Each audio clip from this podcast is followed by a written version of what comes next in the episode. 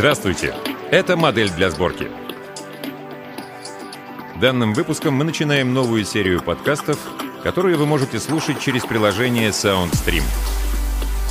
Сезон 2018 начинается.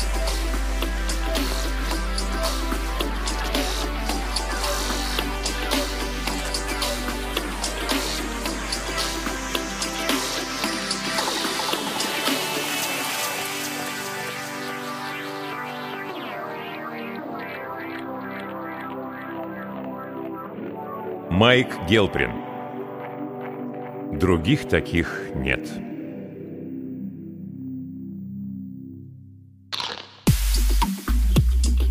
На исходе третьего раунда Карлосу удался его коронный sidekick слева в висок. Противник, звероподобный мулат из Сан-Паулу, на мгновение раскрылся, и Карлос, крутанувшись на месте, провел backfist. «Добей!» — взревела публика. Старый заброшенный склад, временно ставший нелегальным спортзалом, был полон.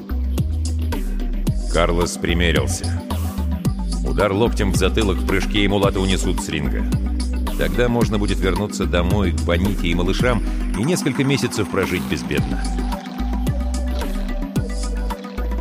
Он не стал добивать. «Не калечь людей, люди не покалечат тебя», — учил Карлоса отец, черный верзил и силач, два десятка раз выходивший победителем из поединков Валя Тудо, бразильских боев без правил. Отца и вправду не покалечили, а попросту пристрелили в суматохе, когда портовый Пакгаус, где проходил очередной бой, накрыла полицейская облава. Полгода спустя вместо отца на ринг вышел Карлос.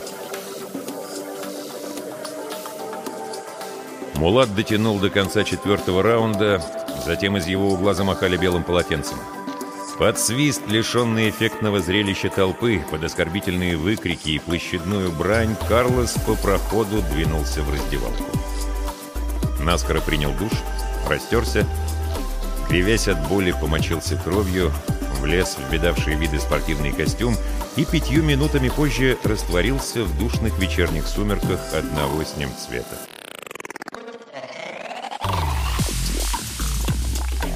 До дома, ничем не отличающегося от соседних ветхих лачуг, притулившихся к кривым заплеванным тротуарам, Карлос добрался, когда сумерки уже переродились в ночь. Облегченно вздохнул, поход через многокилометровую путаницу форталецких фавел был чреват неприятностями даже для человека не слабого и не трусливого. В своем квартале, однако, неприятностей Карлос не ждал. «Эй, парень!» На мгновение Карлос замер, затем обернулся через плечо. «Чё надо?» — грубо спросил он, небрежно привалившегося к водосточной трубе долговязого хлыща. «Я от Акосты». В форталесских фавелах Акоста считался большим человеком. Его ненавидели и боялись. Поговаривали, что именно Акоста навел полицию на портовый Пакгаус, в котором застрелили отца. Карлос подобрался. «И чего ему надо?» Прежним грубым тоном осведомился он. «В январе ты дерешься с Большим Диего!» Долговязый протянул треугольный конверт. «А Коста велел передать, во втором раунде ляжешь. Держи здесь аванс». Кровь хлынула Карлосу в лицо. Кулаки самопроизвольно сжались.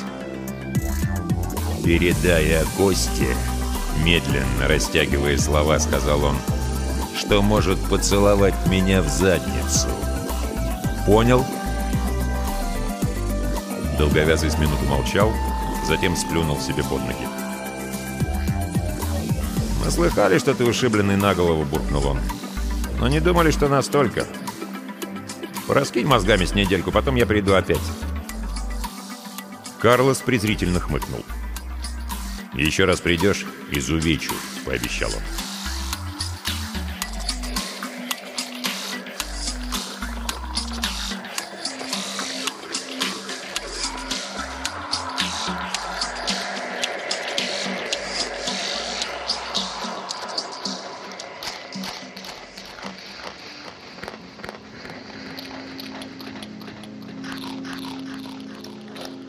Эстель пересекла пыльный с растрескавшимся асфальтом переулок и остановилась перед зданием школы. Бывшей школы, а ныне пустой бетонной коробки с тремя рядами черных слепых глаз в тех местах, где были окна. По ночам здесь отсыпались окрестные клошары. С рассветом они убирались на промысел, и тогда появлялась Эстель. Ежедневно, ровно в половине девятого, как делала все пять лет, что здесь учительствовала. Школы в парижских предместьях позакрывали сразу после того, как закон об отмене всеобщего образования вступил в силу. От Эстель избавились так же, как от миллионов других школьных учителей. Еще через месяц от Эстель избавился и Жан-Ив, попросту съехав из крошечной мансарды, которую они снимали вдвоем в относительно благополучном районе. Эстель поежилась на ветру, плотнее запахнулась в старый штопанный плащ, затем медленно взобралась на школьное крыльцо. Сильные миры сего правы. Кому нужно сейчас это образование на пороге всеобщего краха? Экономические, энергетические и социально-демографические кризисы растерзали мир, и теперь неспешно, методично его добивали. Земля перенаселена, ресурсы выработаны или истощены – Большая часть населения живет в проголодь. Всеобщая нищета, тотальная безработица, разгул преступности, законы не действуют или неэффективны, локальные войны, восстания, голодные бунты, резня. Ставка сделана на космические исследования и программы. Эстель мысленно усмехнулась, вспомнив крикливые, пафосные, оскомину набившие лозунги. «Космос — наше будущее! Прорвемся к звездам! Марсианские колонии уже через 30 лет станут рентабельными!» Как же, Станут. А если даже станут, Эстель через 30 лет будет древней старухой. Ей сейчас уже 28. Программа «Прорыв» — единственная надежда человечества. Эстель хмыкнула. Сенсационная новость шестилетней давности на время всколыхнула мир, вызвав взрывы небывалого энтузиазма. Навигаторы межнациональной программы «Прорыв» обнаружили вход в гиперпространственный туннель между орбитами Юпитера и Марса. Эстель закусила губу, вспомнив, как мечтала тогда. Ей казалось, вот-вот, еще чуть-чуть, и человечество рванется к звездам. Найдет и заселит иные миры, разом решив социальные и экологические проблемы. Романтичная дура. Год спустя энтузиазм поутих, а затем и вовсе сошел на нет. О погрузившихся в туннель челноках-разведчиках словно забыли. Программа «Прорыв» по-прежнему функционировала и поглощала новые и новые миллиарды в валютах всех стран. Результатов не было.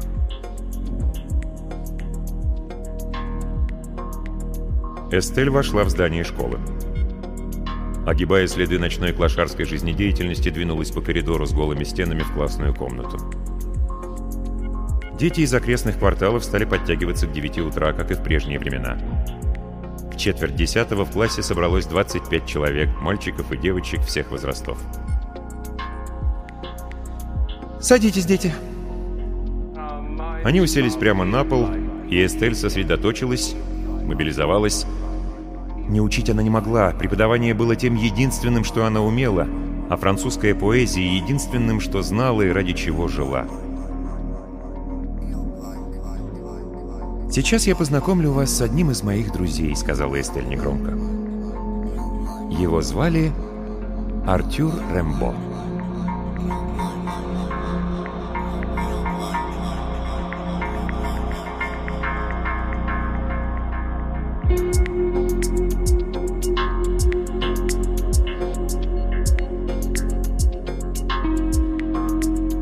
«Навигатор, я свяжу вас с господином Ковальски через минуту». Лицо секретарши на экране видеофона сменилось заставкой. Клим подобрался. Этот день он запомнит на всю жизнь. Ему предстоит личный разговор с легендарным Стефаном Ковальски, в прошлом марсианским первопроходцем, а ныне директором программы «Прорыв». Первым по значимости человеком планеты. Правда, детям рассказывать о беседе Клим не станет. У него нет и не будет детей, как и у любого пилота-межпланетника с искореженными радиацией хромосомами.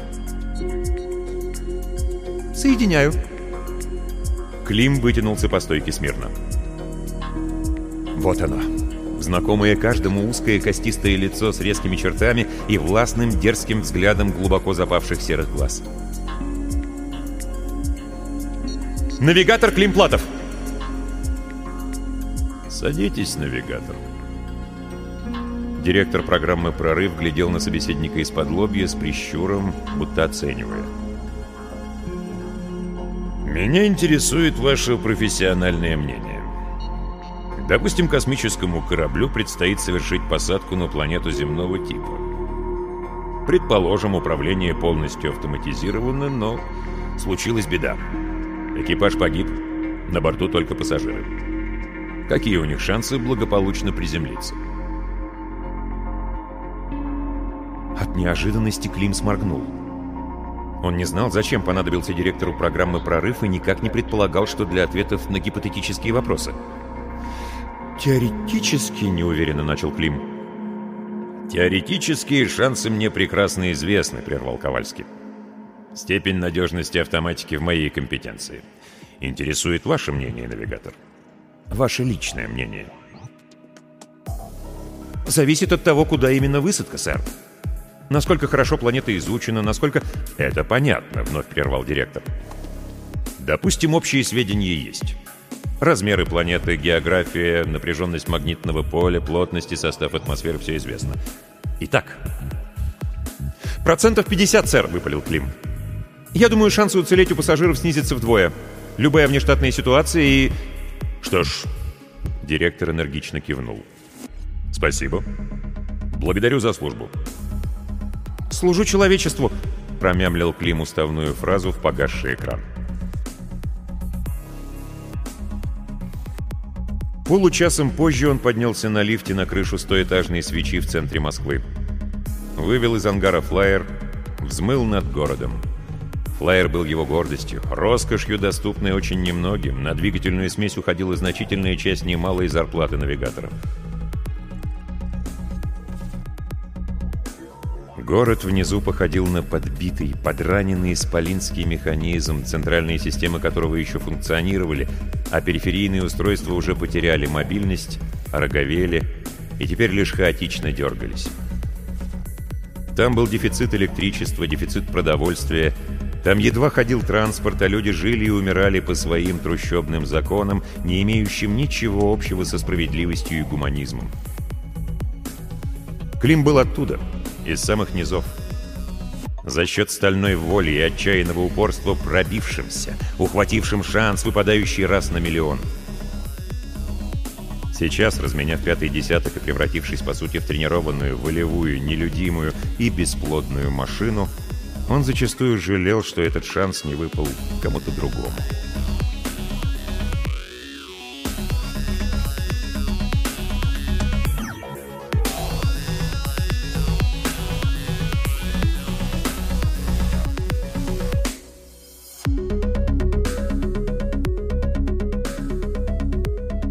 Стефан Ковальский по очереди оглядел членов Совета директоров.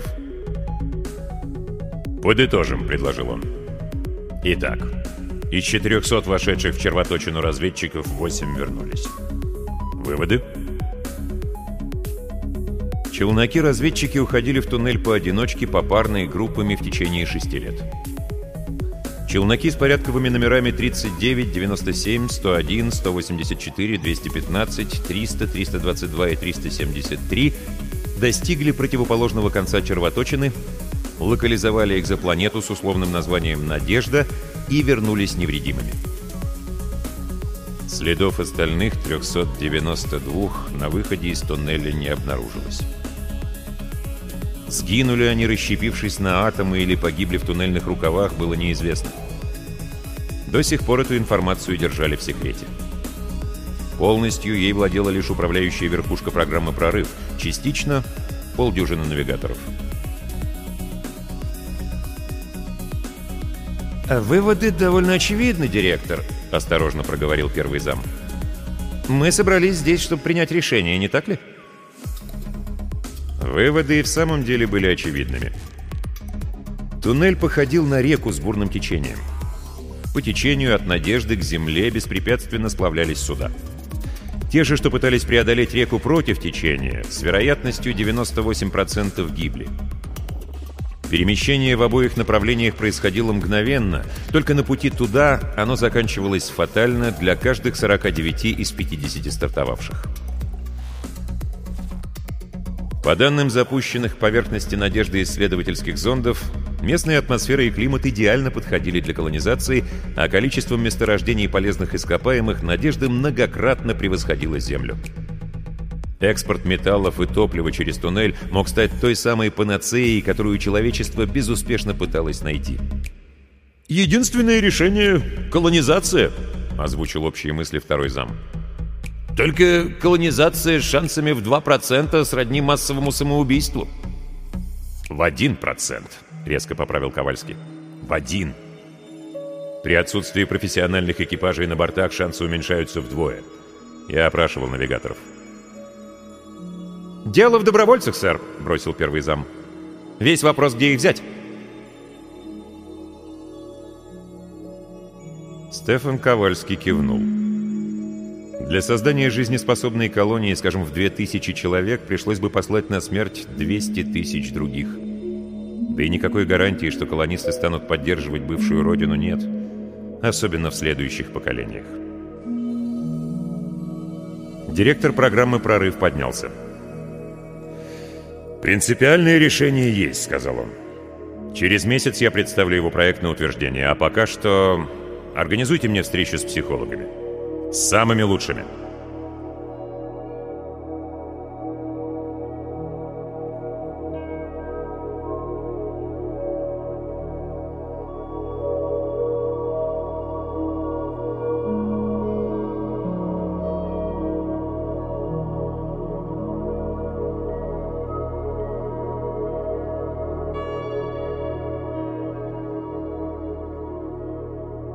Большой Диего был тяжелее, на полголовы выше и шире в плечах.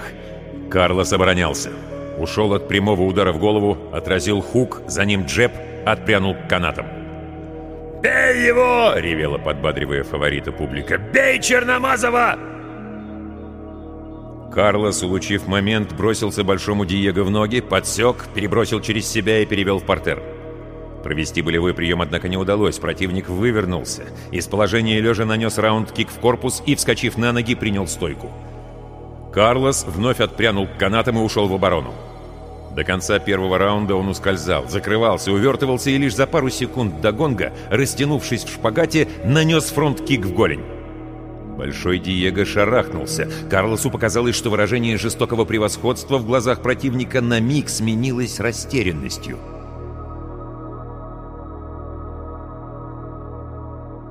Гонец Акосты приходил к Карлосу еще трижды. Предлагал деньги, уговаривал, потом грозил. Увечить его Карлос не стал, но от всех предложений наотрез отказался. «Не гнись», — учил покойный отец. «Ни перед кем. Стоит один раз согнуться, и уже не выпрямишься». Карлос не гнулся. Во втором раунде он не лег. Не лег и в третьем, а в начале четвертого перешел из обороны в атаку. За полминуты до гонга Большой Диего пропустил сайдкик слева в висок. Последовавший за ним апперкот отправил Диего в нокаут.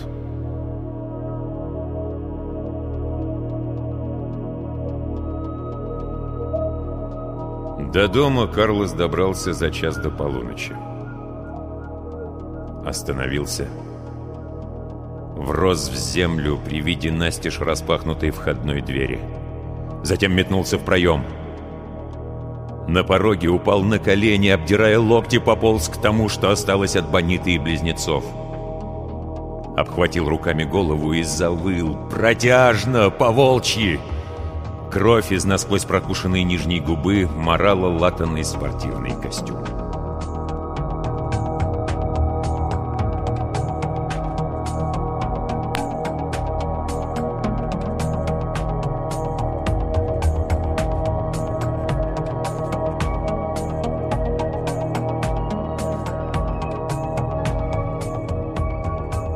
«Эй, красотка!» Эстель, опустив голову, ускорила шаг. Она задержалась в школе и теперь возвращалась в свою убогую комнатушку затемно, в тот час, когда выбиралась из притонов на свет Божий окрестная шантропа. «А ну, постойте, говорят!» Эстель метнулась вперед. Побежала, часть уйти от тяжелого топота за спиной. На перекрестке споткнулась, не удержав равновесия, сунулась лицом в землю. Закричала истошно, отчаянно, понимая, что помощи ждать неоткуда. Ее схватили за плечи, вздернули. Потная, заскорузлая ладонь смаху залепила рот. Затем ее тащили куда-то, рвали на ней одежду и по очереди насиловали втроем. Жестоко, в кровь, награждая побоями, прежде чем отвалиться и дать место следующему.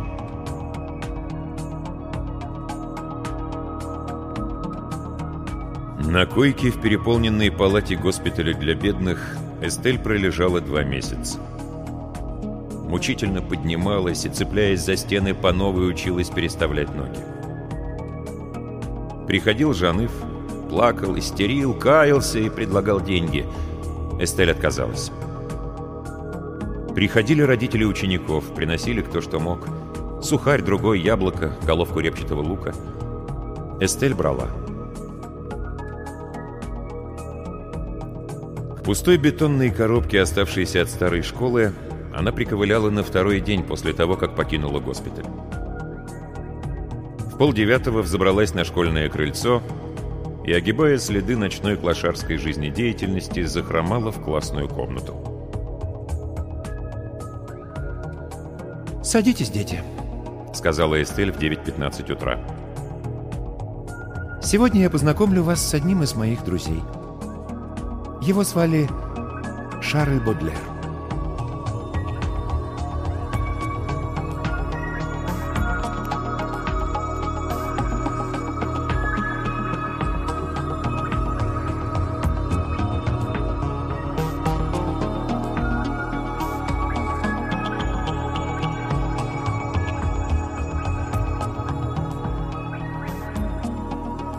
Клим в который раз пробежал глазами файл со служебной информацией.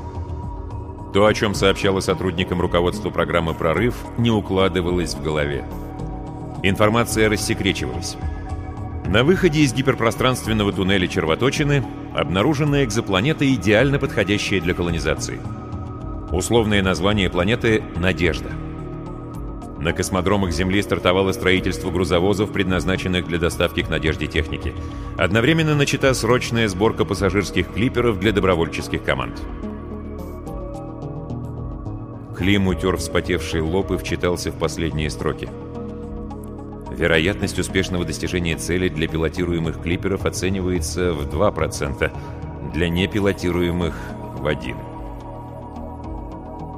О каких, интересно знать, добровольцах идет речь? Клим вскочил и нервно зашагал по помещению. Человек должен быть не в своем уме, чтобы согласиться рискнуть жизнью с такими шансами. Или этому человеку должно быть нечего терять. К примеру, если он собирался совершить суицид, а тут такое. «Чушь!» — ожесточенно подумал Клим. «Хорошая будет колония, наполовину составленная из суицидников, а на другую из психов. Есть еще третий вариант — глупцы. Неспособные оценить, что это такое, когда шанс выжить один из ста. В глупцах недостатка не будет. Сколько их предстоит набрать? Сто тысяч? Двести? Четыреста? Это, пожалуй, вполне возможно, только колония глупцов немногим лучше, чем психов. Клим замер. Есть еще одна категория, понял он. Люди, согласные умереть из убеждений.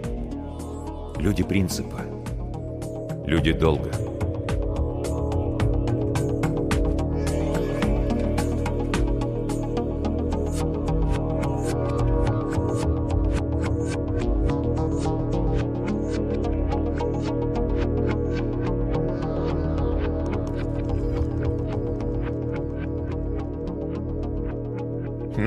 Задачку вы нам задали?» Светило прикладной психологии оглянулся. Двое коллег за спиной согласно кивнули. «Знаете, изучению человеческой психики я отдал многие годы, в особенности изучению психических отклонений. Через меня прошло множество, с позволения сказать, материала. От маньяков-растлителей и презирающих жизнь религиозных фанатиков до субъектов с патологическим бесстрашием, не способных оценить опасность.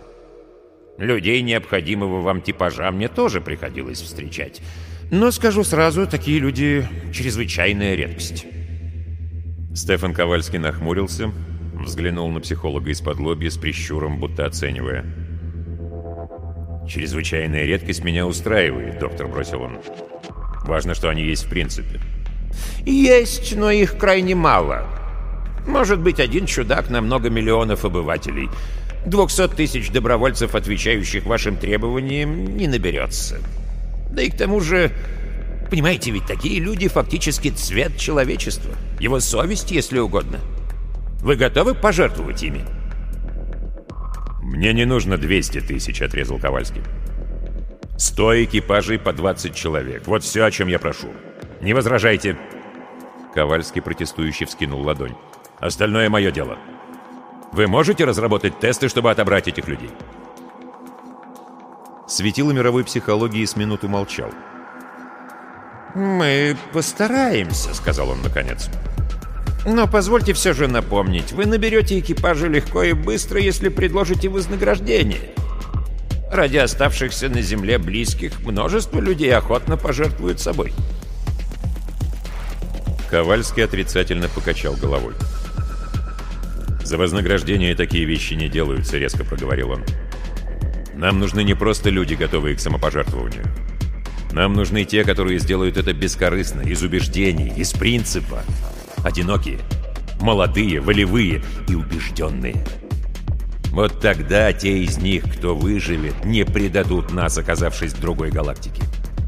Они нас не бросят. И дети, которых они вырастят, не бросят тоже. «Хорошо. В какие сроки нужно провести селекцию?» В наикратчайшие.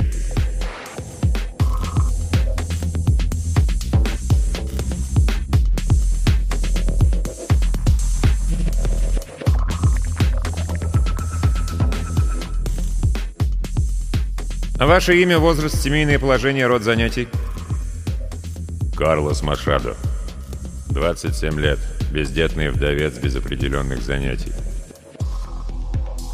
Карлос бросил взгляд на свои облепленные датчиками запястья. Отборщик объяснил, что хитрый прибор, называемый детектором лжи, определит, насколько ответы искренни. Карлос мысленно пожал плечами. Лгать он не собирался, да толком и не умел. «Мы ознакомились с вашей анкетой. Вы пишете, что едва не совершили убийство. Пожалуйста, расскажите подробнее». Я хотел поквитаться с человеком, который приказал убить мою жену и детей. А как вы собирались это проделать? Кулаками. Я хотел забить его до смерти. Почему вы отказались от своего намерения? Я... Карлос замялся. Не знаю. Наверное, я его пожалел. Вы уверены? Вы на самом деле пожалели этого человека, а не отказались от мести по другим причинам? Нет. Карлос опустил голову. Я не уверен. Я выследил его, но не смог... Не сумел убить. Не знаю почему. Извините. Отборщик сверился с показаниями прибора. «Хорошо», — сказал он. «Вы отдаете себе отчет, что вам предстоит, если пройдете отбор?» «Да, отдаю». «Вам недорога жизнь?» Карлос задумался. «Не знаю», — сказал он. «Меня не учили таким вещам. Я хочу жить, но я...» Отборщик не торопил, ждал. «Но я чувствую, что моя жизнь не имеет большого значения, понимаете? Я не могу объяснить, почему». «Попробуйте все же», — мягко попросил отборщик. «Подумайте, у вас очень мало шансов уцелеть, всего один из ста. Но если вы уцелеете, вам долгие годы придется тяжко трудиться. Очень тяжко, без выходных, практически без отдыха. На износ. Поэтому я повторяю вопрос. Вам недорога жизнь? Почему вы готовы рискнуть ею, зная, что даже если выживете, вам солоно придется?» Карлос стиснул могучие кулаки. «Послушайте, сеньор», — сказал он с досадой. «Я, наверное, не очень хороший человек и не очень умный. Кроме драки я ни на что не гожусь. Но я чувствую, понимаете, я знаю, это дело мое. Будь я проклят, если понимаю, почему. Но оно мое, сеньор. Мое. Нравится вам это или нет?»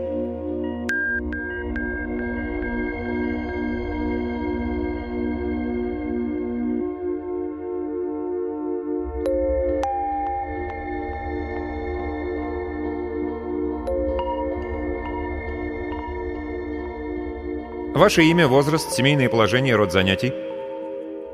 Эстель Кампан. 29 лет, разведена, бездетна, бывшая преподавательница словесности. Мы ознакомились с вашей анкетой, мадемуазель Кампан. Вы пишете, что два года назад потеряли работу, затем вас оставил муж. Еще через полгода вы подверглись групповому изнасилованию. Скажите, вам после этого стала недорога жизнь? Эстель пожала плечами. «Что значит «недорога»?» Устало переспросила она. «Жизнь дорога любому? Хорошо, пускай почти любому. Но есть вещи, которые гораздо важнее жизни». «Даже гораздо? Например?» Эстель смутилась. «Например, французская поэзия». «Вы отдаете себе отчет, что вам предстоит, если пройдете отбор?» Призрачные шансы уцелеть, и даже если они оправдаются, на новом месте вам будет не до французской поэзии. Ошибаетесь. Эстель внезапно улыбнулась, весело и задорно. Таких мест, где мне будет не до поэзии, не существует, месье. Есть только места, где поэзии затруднительно обучать детей. К примеру, то место, где я живу. Но затруднительно не означает невозможно. Отборщик бросил взгляд на детектор. Другими словами, вы хотите рискнуть жизнью ради поэзии? Признаться, не слишком понятная позиция. Точно. Эстель кивнула. Не слишком. Я еще не встречала человека, который сумел бы понять. Но кто знает, вдруг я встречу такого там, в другой галактике. И он вдруг возьмет и поймет, ради чего готова сдохнуть тощая французская дура. Возможно, даже поймет, что поэзия тут особо и ни при чем. Вы не очень-то последовательны, мадемуазель, вам не кажется? Кажется. Эстель вздохнула. Я не очень последовательна, не очень самодостаточна и не очень умна, зато да нельзя романтична. Я знаю, что пришла не по адресу, и я не подхожу вам, но у меня есть мечта. Это вы тоже навряд ли поймете. Мечта, что все будет как надо. И не спрашивайте меня, что это значит. — Спасибо за потраченное время, месье. Я пойду. Отборщик поднялся, протянул Эстель руку. «Не спешите, мадемуазель», — сказал он. «За последние месяцы через меня прошло около 500 человек. Я отказал всем, но вы... Я думаю, вы пришли по адресу».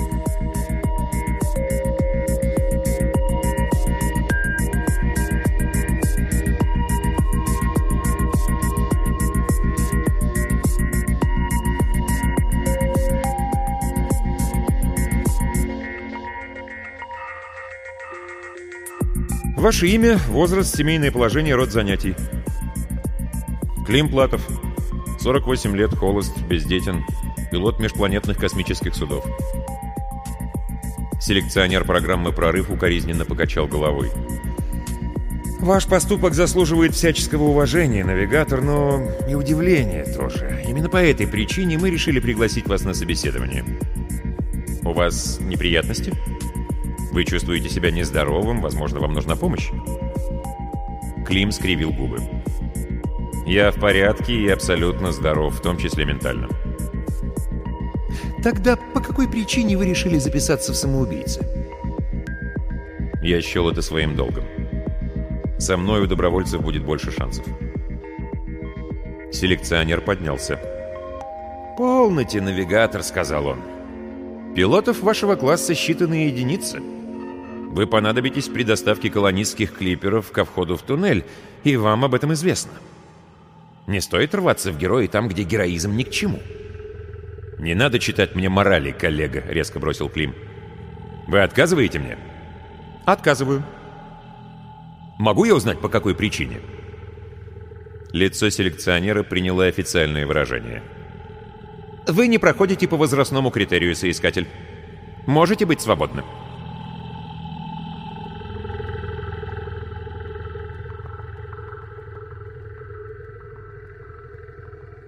Еще полчаса.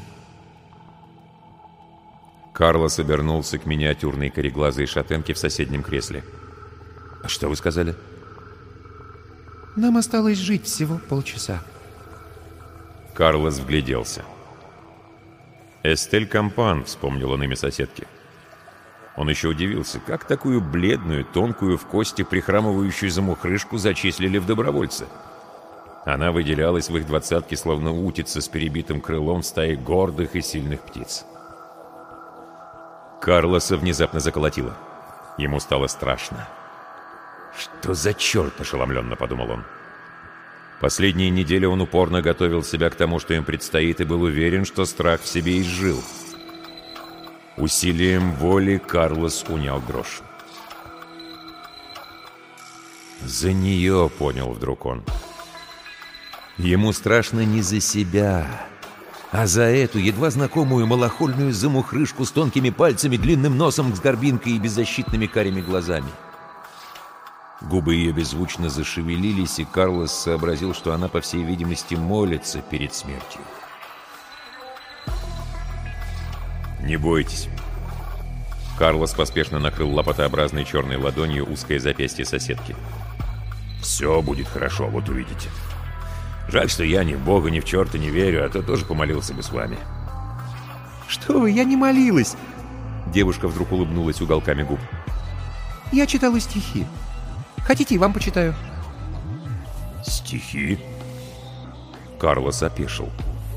За исключением рифмованных детских считалок, никаких стихов ему слышать не доводилось. «Да-да, конечно, хочу!» — выпалил он. «Почитайте, пожалуйста!» «Внимание!» Не дал закончить фразу зычный голос из динамиков. Говорит первый пилот Клим Платов. Через 25 минут клипер начнет погружение в туннель. Шатенка подалась к Карлосу. Тот облапил ее за плечи, притянул к себе и, неуклюже перебирая толстыми пальцами каштановые пряди, забормотал что-то успокаивающее и бессвязное. Он не слушал, о чем говорит первый пилот. Это стало уже не важно, а важно стало приласкать успокоить, передать этой пигалице свою силу, свое бесстрашие. И важнее этого ничего сейчас для Карлоса не было, включая собственную скорую смерть.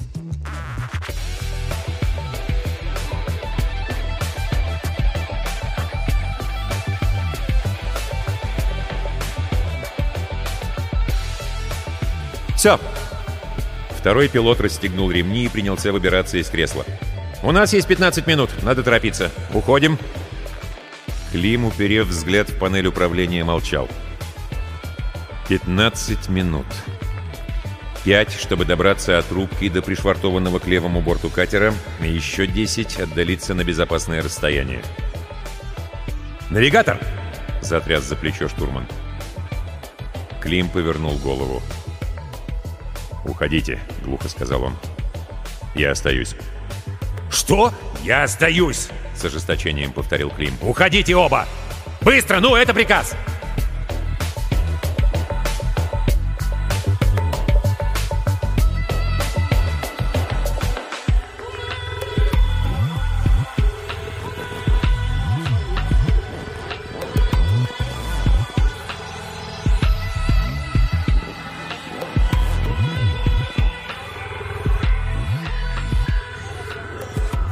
Меня зовут Бонита Машадо.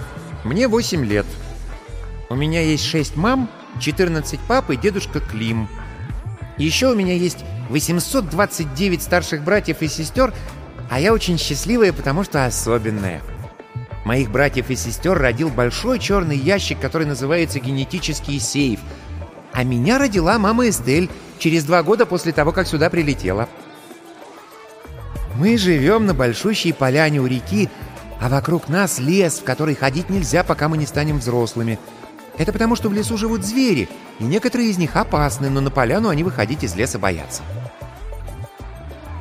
Мои мамы, папа и дедушка очень устают, потому что нас 830, а их всего 21. Но скоро мы подрастем и станем им помогать. И они уставать перестанут. Наш мир называется «Надежда», потому что на нас надеются люди, оставшиеся жить в другом мире под названием «Земля». Они надеются, что мы подрастем и выручим их, потому что в мире Земля много зла, а у нас наоборот. Поэтому они присылают всякую всячину, которая сваливается к нам с неба и которая нужна, чтобы мы выучились всему и начали их выручать. Как мы будем выручать, я не знаю, и мои братья и сестры не знают тоже. Зато знает папа Карлос, большой, сильный и очень умный. Вчера папа Карлос и мама Эстель стали спорить, почему лететь сюда выбрали их, а не других людей. Потом пришли дедушка Клим, папа Хафиз и папа Альберт и тоже начали спорить. Я слушала, и мне было очень смешно, потому что взрослые иногда бывают глупее детей, даже папа Карлос. Я-то знаю, почему выбрали их, а не кого-то еще. Об этом написано в книжках, которые я читаю. Люди бывают злые и добрые – Злых людей много, а добрых очень-очень мало.